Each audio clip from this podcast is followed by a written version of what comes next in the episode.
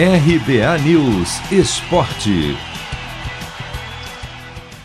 Fluminense e São Paulo terminam a quarta rodada da Libertadores na liderança de seus grupos. Ontem, o tricolor carioca conseguiu uma vitória importante no Maracanã. O time foi mal contra o Santa Fé da Colômbia, que antes teve várias chances para marcar e abriu o placar aos 12 do segundo tempo. Só que a partir daí, brilharam as estrelas do craque do time e do técnico Roger Machado, que mexeu bem na equipe.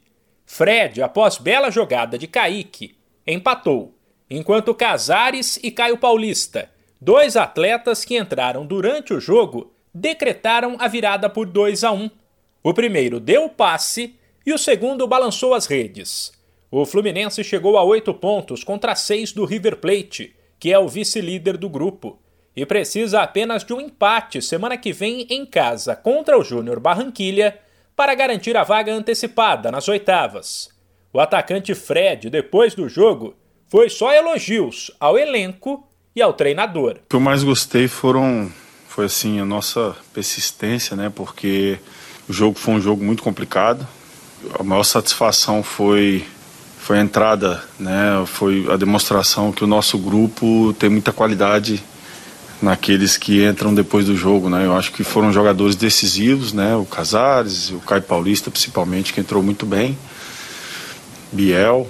Então fiquei muito feliz com as peças que entraram, porque a gente a gente estava sofrendo para jogar, a equipe Santa Fé com muita imposição física e trazendo dificuldades, saindo na frente e as alterações do Roger com esses jogadores nos deram um gás novo e mais qualidade para a gente decidir o jogo. Já o São Paulo conseguiu um resultado que pode ser considerado bom, quando se leva em conta que ele atuou fora de casa e com reservas por decidir priorizar o Paulistão Sicredi, ou ruim, porque o adversário era bem fraco e o tricolor paulista perdeu várias oportunidades, inclusive um pênalti cobrado por Vitor Bueno e defendido pelo goleiro.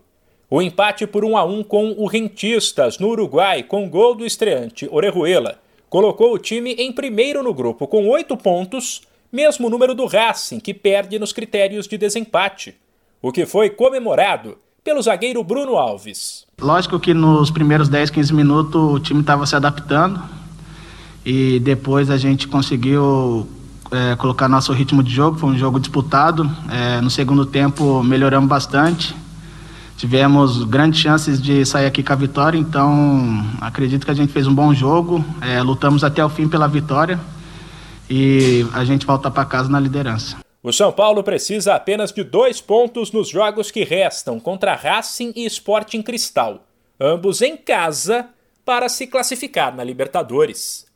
Se você quer começar a investir de um jeito fácil e sem riscos, faça uma poupança no Sicredi. As pequenas economias do seu dia a dia vão se transformar na segurança do presente e do futuro. Separe um valor todos os meses e invista em você. Poupe com o Sicredi, pois gente que coopera cresce.